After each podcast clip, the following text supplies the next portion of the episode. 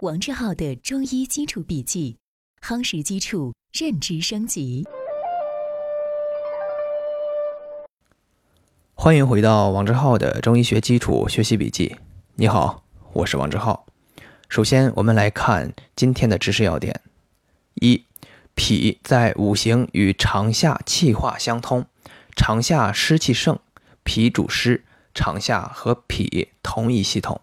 二、全身肌肉赖脾胃运化的水谷精微的营养滋润，才能壮实丰满，并发挥其运动机能，故说脾在体合肉。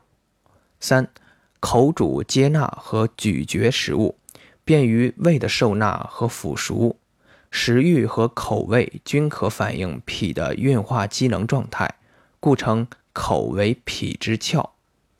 以上是本节笔记的知识要点。下面进入正文部分。我们在上节笔记中谈到，脾喜燥恶湿。将来同学在学习方剂的时候，任何一个调理脾胃的方剂都有驱其湿的药物。这个理论依据就是脾喜燥热湿。下面接着来学习。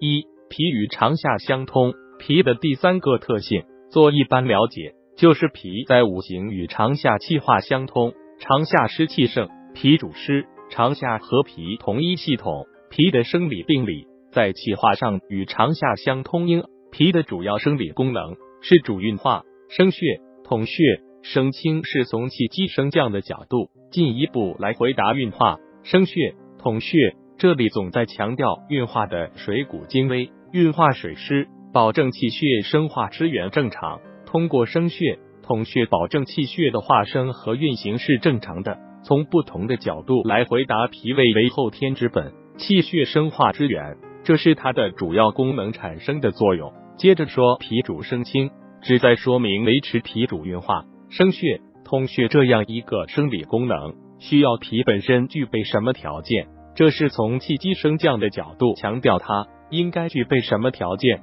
从脏腑的气机运动状态来进一步阐述。所以有的教材把脾主生清。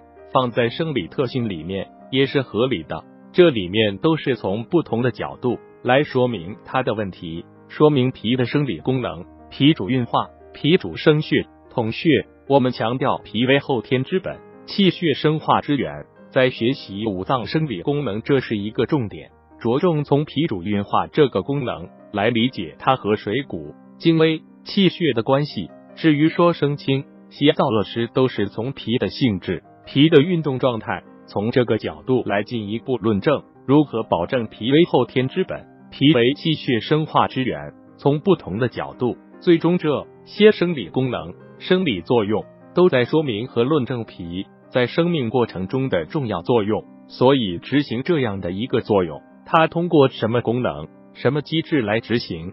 二、脾在体合肉，主四肢，在体合肉。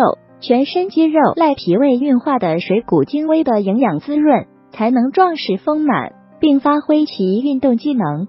故说脾在体合肉。临床表现：脾湿健运，水谷精微生成和传输障碍，肌肉失养，臂质收消，软弱无力，甚至痿废不用。治疗上常从脾胃也疗。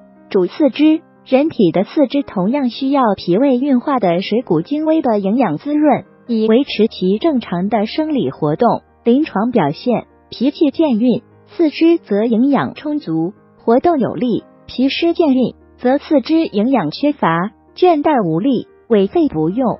三、脾在窍尾口，其华在唇，在窍尾口，口主接纳和咀嚼食物，便于胃的受纳和腐熟，食欲和口味均可反映脾的运化机能状态，故称口为脾之窍。临床表现。脾气健运，则食欲旺盛，口味正常；脾湿健运，湿浊内生，则见食欲不振，口味异常，如口淡乏味、口腻、口甜等。其华在唇，唇指口唇，口唇受脾经、脾气及其化生的气血的濡养，其色则可反映脾经、脾气的盛衰及其机能的强弱，故称脾之华在唇。临床表现：脾气健运，气血充足。则口唇红润光泽，脾湿健运，则气血衰少，口唇淡白不泽。以上是今天的正文部分。为了方便我们的共同学习，我将今天的主要内容绘制成了一幅思维导图，请你试着先不看文稿，仅通过思维导图回想我们本节笔记的内容，然后翻看文稿中的知识要点和正文内容，把自己没有掌握的知识点对应落实，将学到的新知附着在思维导图上，印在脑海里。好，这是本节笔记的第三个部分——思维导图部分。今天本节笔记留给你的思考提示。